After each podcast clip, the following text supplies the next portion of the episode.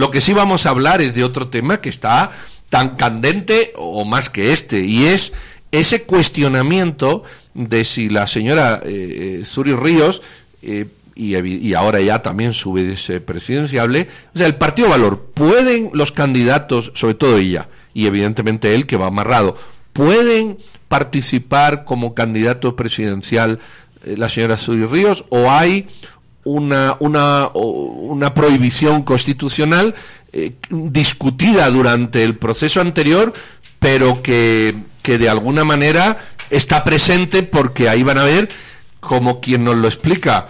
Eh, ya se sentó, así que ya no lo puedo explicar, como quien nos lo explica, eh, tiene en la cabeza. Edgar, bienvenido. Joven abogado se hace presente aquí en el para levantar a Y les voy a decir cómo se llama esto en el softball o en el béisbol. Safe.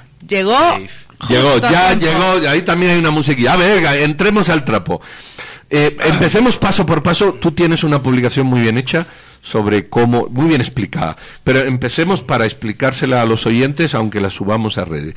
Punto número uno. Hay una prohibición constitucional que dice que los hijos de, bla, bla, bla, de gente que ha llegado de facto, eso afecta o no afecta a Doña Zuri. Claro que sí, buenos días a, los tres. Un buenos días. a todos. Bienvenido. Y a, los oyentes también. Sí, eh, Tal cual, el artículo 186 eh, tiene el inciso famoso que, tú decías, Pedro, que es el de Efraín Ríos Montt. Todos recordamos que él también tuvo algunas batallas legales, la última que ganó en el 2003, pero como vamos a ver más adelante es una sentencia muy, muy polémica por todo lo que siguió esa sentencia. Entonces, en virtud de, ese, de esa prohibición a los caudillos y jefes de golpes de Estado, el inciso C se refiere a dos supuestos, es un poco confuso, porque la primera parte del, del inciso le prohíbe ser candidato a los parientes del presidente en ejercicio, ¿sí? Y la segunda parte de ese inciso le prohíbe a los, parientes del inciso, a. Del, inciso A, o sea, a los parientes de los caudillos o, jefes de golpe de Estado. Entonces, lo que uno interpreta es que la prohibición para los parientes del presidente es temporal, o sea, es mientras el presidente esté en el ejercicio, pero no así la de los parientes de los caudillos, que, que es una prohibición permanente. Hay que agregar además que el artículo 186 es de, esos llamados artículos pétreos y reformables, ¿no? Entonces eso complica un poquito el asunto porque nos, nos obliga a preguntarnos qué quiso la Asamblea Nacional Constituyente al final. O sea, si quiso ser muy limitativa con las ah, capacidades para ser presidente de la República. Entonces, es su problema principal. Y por eso cuando ella fue a inscripción en 2015, el registro de ciudadanos le dijo no, usted encaja en lo que este artículo menciona, le dice que no, ella pues impugna esa, esa decisión al Tribunal Supremo Electoral y el Tribunal Supremo Electoral también le dice, mire, usted tiene prohibición. Y ya luego se judicializa y viene lo que yo explicaba en el artículo, ¿no? Que es un amparo que la favorece y le permite competir. Que es un amparo que... Un amparo provisional, que nunca llega a resolverse de fondo. No, a ver, cuando uno no está de acuerdo con una decisión del Tribunal Supremo Electoral durante las elecciones, la Corte Suprema de Justicia. La Corte, o sea, yo puedo interponer un amparo contra esas decisiones ante la Corte Suprema de Justicia. En, ese caso, ella acudió a esa herramienta, la Corte Suprema resolvió provisional y de fondo. Y, de fondo hizo una interpretación súper extensiva. Eh, de hecho, muy, muy, ¿cómo se diría? Muy innovadora en términos jurisprudenciales, porque dijo, miren, sí, el artículo dice que no puede. Pero cita legislación externa, ¿no? Cita, jurisprudencia externa. Cita dos casos de derechos humanos muy famosos, que es el caso Castañeda Gutman contra México y el caso Yatama contra Nicaragua, que que para mí son casos que le, juegan en contra a ella, pero bueno, ellos interpretan esos casos como, como, como una guía de derechos humanos y según ellos, miren, tienen que primar una interpretación que ponga por delante los derechos humanos y no las prohibiciones. Eso fue lo que ellos dijeron. Hacen una interpretación constitucional, de alguna manera, la Corte Suprema. Sí, de alguna manera. De alguna manera y de derechos humanos, ¿no? Dicen, bueno, por el bloque de constitucionalidad hay que ver si el artículo 23 de la Convención de Derechos Humanos del Pacto de San José dice que los derechos políticos solo pueden limitarse por ciertos motivos y eso no encaja en esos motivos. Por lo tanto, dicen ellos, esa prohibición no es aplicable. Es que fíjense que eso es bien delicado también, ¿no? Porque está prácticamente diciendo la Corte Suprema de Justicia. Aunque lo hayan querido decir los constituyentes, no aplica. Eso es lo que está diciendo la Corte. Exactamente. Tal cual. Pero nuevamente lo que se plantea es un escenario donde esa candidatura será discutida. Con este ingrediente, el registrador de ciudadanos es la misma persona que le rechazó su inscripción en 2015. El Tribunal Supremo Electoral está compuesto por los mismos magistrados que ya emitieron una opinión y que también le rechazaron la inscripción. Así es, o sea, uno puede suponer que si Leopoldo Guerra no le inscribió en 2015, tampoco lo va a hacer ahora. Y uno supone que si los mismos magistrados que están en 2015 del Tribunal Supremo Electoral no le dieron la razón, tampoco. Pero vámonos a, vámonos a la, a la, aquel entonces. La Corte Suprema dijo, usted puede participar. Y ella participó. Sí, lo que pasa es que eh, em, en los amparos en materia electoral, digamos, las partes interesadas pueden ser los partidos. Y en aquel tiempo, en 2015, el partido PAN fue parte interesada, ¿no? Eh, supongo porque Juan Gutiérrez pensaba que era un rival que le quitaba votos y tal. De hecho, en la publicidad siempre aludía a Suri Ríos, ¿no? Entonces el PAN se apersona y el PAN apela a ese amparo y dice no estoy de acuerdo.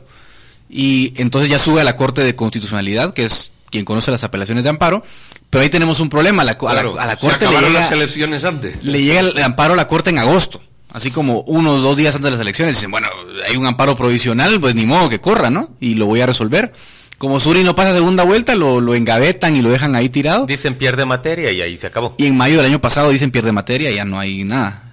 Entonces, eh, pero es bien raro el amparo porque dice que le da la razón al PAN, Edgar, pero no hay materia. Vayamos de vuelta entonces a la resolución de la Corte Suprema en la que, como ya estableciste, la Corte terminó diciendo, pese a que así lo dice la Constitución, ella sí puede correr amparados en, en jurisprudencia eh, regional, esos dos casos, México y, Nicaragua, y la ampara y le permite correr. Hay quien, el, el abogado Arturo Villagrán, mm, yo pienso que ella sí puede correr, que en realidad es un derecho humano y, me parece vejatorio que se le impida correr a una persona por ser pariente de alguien. Eh, pienso que ella debe poder competir en las elecciones. Pero este abogado, Arturo Villagrán, me responde diciendo, es que ahí se está desoyendo exactamente lo que planteaba la Constitución, la Corte de Constitucionalidad, perdón, la, la, Asamblea Nacional Constituyente. Y esa Asamblea Nacional Constituyente seguía el espíritu de impedir que, eh, digamos, gobiernos de corte autoritario pudieran perpetuarse o reproducirse en nuestro país. Y, y, él dice, ese espíritu es todavía válido y vigente para el día de hoy. Yo, yo adverso eso. Creo que sí era ese el espíritu de la constituyente. En realidad era un berrinche de, de don Oscar Humberto Mejía Víctores en contra de, de Efraín Ríos Montt, pero muchos eh, constituyentes compartían la idea de que había que cerrarle cualquier posibilidad a Ríos Montt de llegar, ya fuera por él mismo o por interpósita mano, sea por su esposa o, u, otro pariente. Pero entonces, eh, yo pienso realmente que sí se debería permitir. Pero el señor Villagrán me responde diciendo, cuando estás planteando eso, estás usando los mismos argumentos que usaron Daniel Ortega para hacerse reelegir en Nicaragua a pesar de la prohibición eh, expresa constitucional y que usó Juan Orlando Hernández para hacerse reelegir en Honduras, eh, que en cuya constitución también sostiene que no debe haber reelección. Sí, ahí nos metimos un tema bien interesante y es eh, digamos, si ustedes, si alguien en casa o ahí quiere leer la Convención Americana de Derechos Humanos, puede ver el artículo 23, que es el que regula eso que se refiere a los derechos políticos. Ahora, el problema que hemos tenido en América Latina es que justamente, como dice el licenciado Villagrán, eh, caso Honduras, por ejemplo, donde se dice que la prohibición a la reelección que está en la propia constitución no es aplicable porque porque los derechos humanos están por encima de la Constitución de Honduras. Pero no son absolutos. O caso Bolivia, exactamente.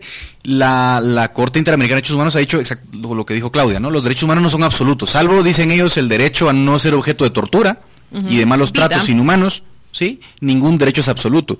Entonces, ellos han reconocido la capacidad de los estados de regular ciertos, ciertas pautas. Por ejemplo, en el tema de la reelección, ellos han dicho, miren señores, la Corte Interamericana de Derechos Humanos jamás ha dicho que la reelección es un derecho. O sea, si ustedes quieren incluirlo en sus constituciones, bien. Y si no lo incluyen, pues también bien, es una decisión soberana del Estado.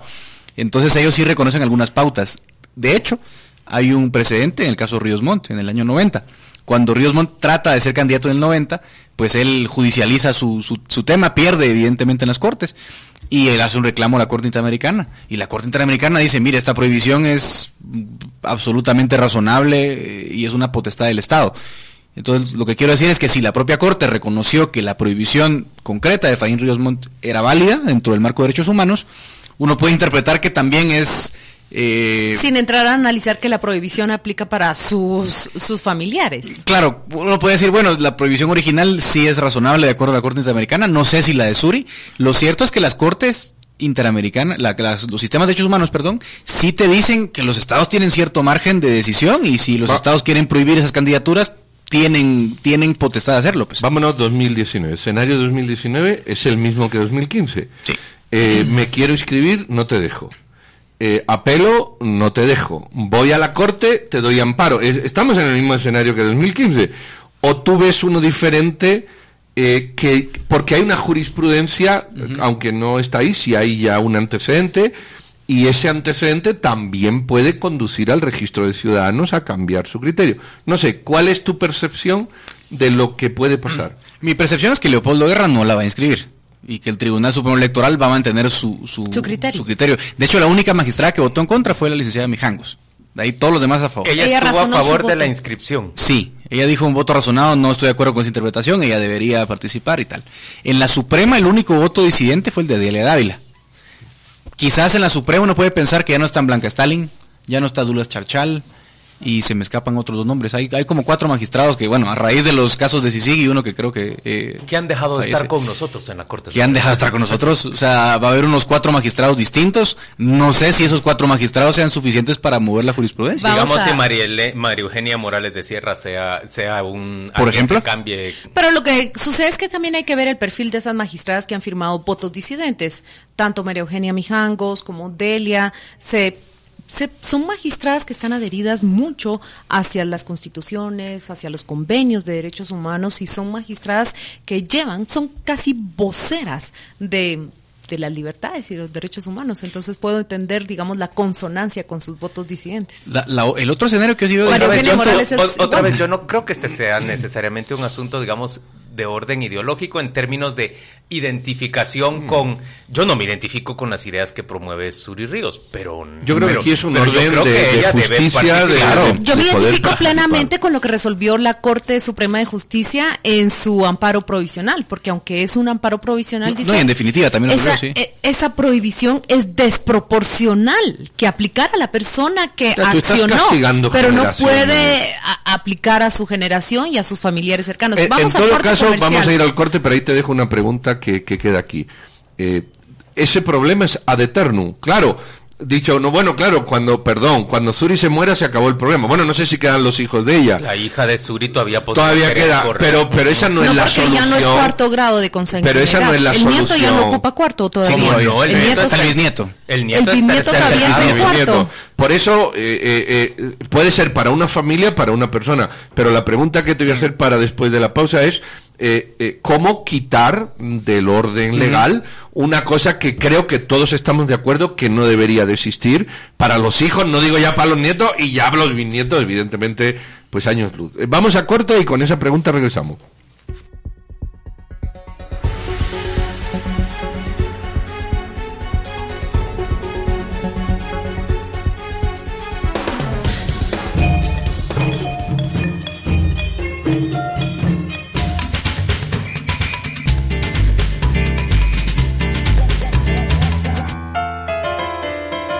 De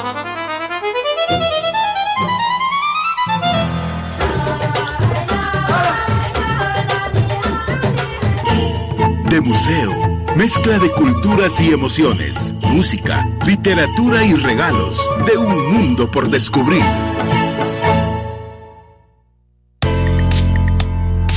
Infinita en WhatsApp. Nuestra programación inusual, noticias, eventos, conciertos y todo lo relacionado con la música la puedes recibir directamente a tu teléfono. Solo tienes que escribirnos al WhatsApp 57 41 12 90. 57 41 12 90. Y deja que lo distinto te encuentre. Por trabajar con honestidad, te damos el crédito. Tu trabajo hace latir a Guatemala. Por eso, es la única garantía que necesitamos. Préstamos Bantrab. Llámanos al 1755. Estás escuchando Radio con Criterio por Infinita 100. Que lo distinto te encuentre.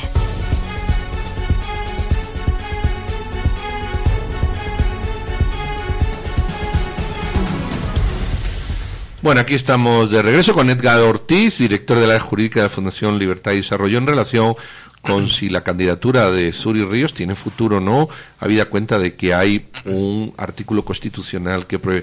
Eh, Yo creo que, estamos los cuatro de acuerdo en que no, no tiene sentido que la Constitución prohíba a los hijos, y no digamos ya a nietos, y bueno, a ninguno, eh, de una persona que da un golpe de Estado o que, o que llega al poder por las armas o de estas maneras de facto. Ahora, el hecho está ahí y, y sigue escrito. Entonces, cada cuatro años tenemos los mismos problemas legales. ¿Cómo salir de eso de una vez por todas? Porque ahora es Suri, Sí. pero luego puede ser su hija y luego puede ser su nieto o, o quien venga. Lo que pasa es que uno puede, uno puede analizar la prohibición también en, en términos del, del fin que perseguía el legislador. El legislador lo que estaba buscando es que el dictado, el dictador, el, el que interviene un golpe de Que no Estado se perpetuara. no, no se perpetuara o no ejerciera el poder por, por medio de alguien. Imaginemos que Ríos Montt estuviera vivo, ¿sí? Y que hubiese tenido en ese momento, en los años 90, una hija de 40 años o un hijo de 40 años. Nos hubiera parecido correcto que ese- esa persona se postulara. O sea, es un poco el, sentido de la norma, digo, es que en algún analizarlo desde momento el punto de vista de que puede existir ese problema. Lo que pretende la Constitución con esto es también garantizar la alternancia del poder. Entonces, si era su hijo, si fue democráticamente electo, por ahí también la Constitución no lo ve normal que el hijo de, de los dos mandatarios, el hijo, la esposa, puedan postularse, cuidando la alternancia de poder, que es una garantía central de la democracia. Pero yo te quiero preguntar a ti, ya, ya mm, tu columna expresa los factores a favor, los factores en contra, pero tú qué pensás, ¿debe o no debe participar? Yo tengo sentimientos encontrados, porque por un lado comparto la visión de los tres, que, que creo que es, la, que es la misma, ¿no? Hay una injusticia en el caso concreto. Yo no veo, por ejemplo, en el caso concreto de Suri Ríos, yo no veo una persona que esté ejerciendo el poder a favor de un caudillo. O sea, su padre ya falleció y, y no hay ningún sentido en el caso concreto de Suri. Pero por otra parte también, como les decía hace un rato, sí entiendo el, sentido de la prohibición que se, que se planteó en algún momento. Imaginémonos que hoy alguna persona intenta dar un golpe de Estado, toma las armas y lidera el movimiento. Esta persona es reprendida, apresada y demás. ¿Qué pasaría si el familiar de esta persona intenta acceder a la presidencia? Pero ¿Qué diríamos? no- pero vos no crees sentido ya hoy día. pero vos no crees que, que esa es una digamos que que el caso merece una interpretación Definitiva. comprensiva no yo no creo que definitiva porque yo creo que la norma sí permanece vigente como dice Edgar en el sentido de que si alguien intenta dar un golpe de estado debe aplicarse para Pero si alguien intenta dar un golpe de Estado, ya, ya queda fuera de todo el individuo por Claro. la constitución Y el- nueva. Y, y hay que impedir que sus parientes puedan, eh, beneficiándose de la imagen que él genere, convertirse, digamos, en una extensión suya y llegar al poder, que no es el caso de Suri Ríos. Y yo creo, por lo tanto, que debería hacerse una interpretación, ¿cómo se llama en ese caso? ¿Extensiva o comprensiva? De, Una extensiva, digamos, u- sí. Una, Sí. una interpretación extensiva de la Constitución para revisar que el espíritu que animó a ese artículo no aplica en este momento para, para Suri Ríos. Creo que ni en ese momento ni hace cuatro años. Pero en fin, no creo que, que aplique. Me parece a mí, sin embargo, que este va a ser un asunto que va a, mm, a motivar una enorme discusión. Y creo que al final nuestro sistema y nuestras futuras elecciones pierden calidad si se le impide a uno o a dos grupos o a una o a dos expresiones eh, participar en las elecciones. Eso no, no tiene sentido para Sí. nosotros. Sí, el único, el único temor, digamos, que yo, no, no temor, el único, la única reserva que yo tendría es que mm, Se desobedece la sería la Constitución. primera vez que el, que el Tribunal Constitucional, la Corte, perdón, eh, abiertamente en una resolución declararía inaplicable un artículo. ¿Sí? Entonces eso también abriría la puerta a que la Corte... Claro, eh, en- en pareciera otras- que hay en conflicto dos valores, pero ¿cuál es superior? Sería aquí la pregunta. Exactamente. Y habría la- nu- nunca que yo conozca en la jurisprudencia, la Corte ha dicho, miren, este artículo constitucional es inaplicable. Sí, leyes ordinarias y cosas, digamos, sí de menor orden, ¿no? Sí ocurrió con la inscripción de Efraín Ríos Montt como candidato cuando fue Pero derrotado. esto no fue Tribunal pero, Supremo pero Electoral. ese es ¿eh? el caso, de, el caso de Ríos Montt. El caso de Ríos Montt están, están, ¿Qué artículo es? ¿Ciento? 186. Inciso es C. tan absurdo el caso de Ríos Montt porque, claro, le permitieron escribir, pero bajo un argumento... Es tan de- absurdo como el de Daniel Ortega y Juan Orlando Hernández. Sí, peor, porque dijeron ellos que no era Y irretroactiva la que ley. fue retirado de la jurisprudencia después, Pero yo, posteriormente. yo no sé cuál es peor, si, el- si la resolución que deja correr a Ríos Montt, que es, que es más desfachatez jurídica, sino, sino, o tal vez la, la del 2006, cuando dicen, miren, esa, esa sentencia 2003, donde dejamos correr Montt, esa ya no vale. Ah, por Fe- cierto. O sea, Fíjate. también hay un... Déjenme, déjenme Fíjate que, que deje hay- participar a los Sí, oyentes eso, con criterio. eso voy a leer uno de los oyentes con igual, criterio. yo también quiero, que dice el, el concepto golpe de Estado del siglo XXI ya hay literatura suficiente para sacarlo del contexto tradicional. Eh, no sé, no es que no ha llegado un momento, porque ahí dice el caudillo ni los jefes de un golpe de Estado. ¿Y qué es un golpe de Estado en un siglo XXI? Mira lo que dice Raúl Salvador Bueno, y hacer lo con parientes. Dice Raúl Salvador, ¿y qué hacer con parientes de quienes den golpes de Estado técnicos? Buenos días. ¿Y ella no se parece al caso de Bolivia? Con el voto del no del pueblo, aún así se dio el sí y se eligió. ¿No será no acatar las órdenes de la CC? Aquí está entrando justamente en tu punto. Y Oscar Berganza nos dice, creo que ella puede participar porque ella no tuvo cuota de poder a ejercer durante ni después del golpe. Puede participar. No creo que los hijos deban pagar por lo que ha- hacen sus padres, sino incluso sus nietos estarían en esa prohibición. Sí, eh, bueno, primero lo que decía Pedro, el golpe de Estado. Hay, hay, hay, hay un gran problema en ese caso, ¿no? Porque, ¿qué es golpe de Estado? Por ejemplo, el de Serrano fue un golpe de Estado. Técnica- digamos, ¿quiénes van a estar sancionados en esa, en esa, en ese momento?